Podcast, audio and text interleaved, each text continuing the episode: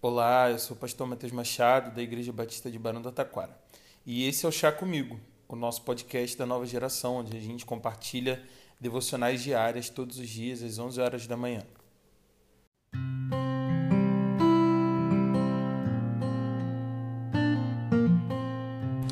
Provérbios 24, no versículo 27, nos diz o seguinte: Termine primeiro o seu trabalho a céu aberto, deixe pronta a sua lavoura, depois constitua a família. Pelo menos uma vez por semana, a gente precisa falar sobre processos, sobre aprender a viver um dia de cada vez, sobre não adiantar o amanhã e, por conta disso, viver um hoje muito comprometido.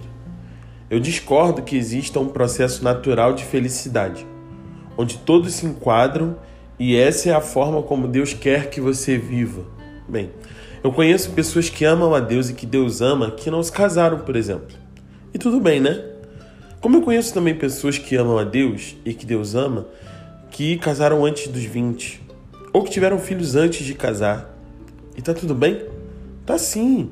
Tá porque Deus deu a gente o poder de escolher os caminhos que nós vamos tomar. O que ele não tirou de nós foi a colheita daquilo que nós plantamos.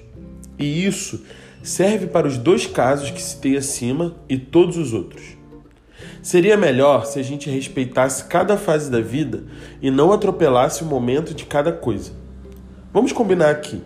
É melhor que você tenha sua casa e filhos com alguém que você certamente ama e tendo condições de sustentar essa casa. Não à toa, nos é proposto uma coisa de cada vez. Embora haja pais que peçam netos a seus filhos fora da época, no geral, a pressão é que você namore, depois que você case e depois que tenha filhos. É interessante porque, embora casar seja caro, você vê que as pessoas se mobilizam, presenteiam, fazem o seu melhor para que tudo possa estar da melhor forma para quem está começando uma nova vida a dois. Muitos ajudam porque amam as outras pessoas, essas que estão casando. Outras ajudam porque sabem como essa fase da vida é complicada, já passaram por isso. Mas esse aqui não é um podcast de casamento ideal. Eu estou falando na real sobre a maturidade de entender que, embora não exista um passo a passo para ser feliz, cada tomada de decisão, cada escolha, cada renúncia é um passo. Um passo de cada vez nós podemos planejar. Por isso, não nos formamos em seis meses nem recebemos um diploma antes de receber o conhecimento. Por isso, somos primeiros estagiários para um dia sermos chefes. Por isso, a gente namora e depois casa.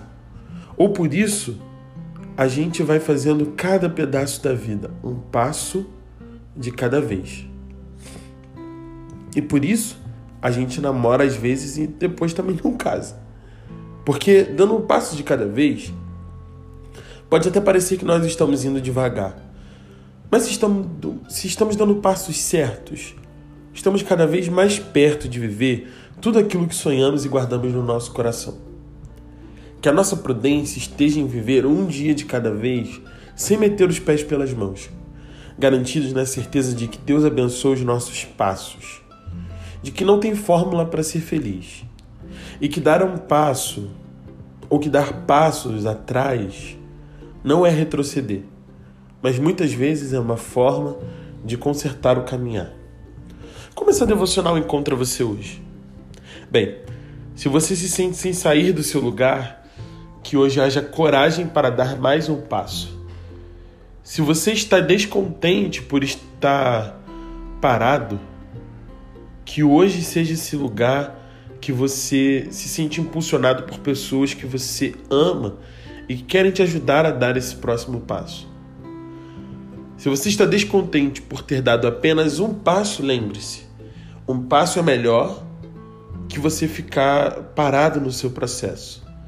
O passo é a melhor coisa que você pode fazer se você entende que a vida é dando um passo de cada vez. Se você não sabe que direção dar o seu passo, busque o Senhor e deixe seu coração aberto para que Ele possa falar contigo pode pedir que ele fala. E se você está precisando dar alguns passos atrás, olha, é bem melhor voltar agora do que pegar uma rota que você não está sendo levado para os sonhos de Deus para você. Um passo atrás agora não significará tanto assim lá na frente. Portanto, coragem. Que Deus te abençoe. Até breve.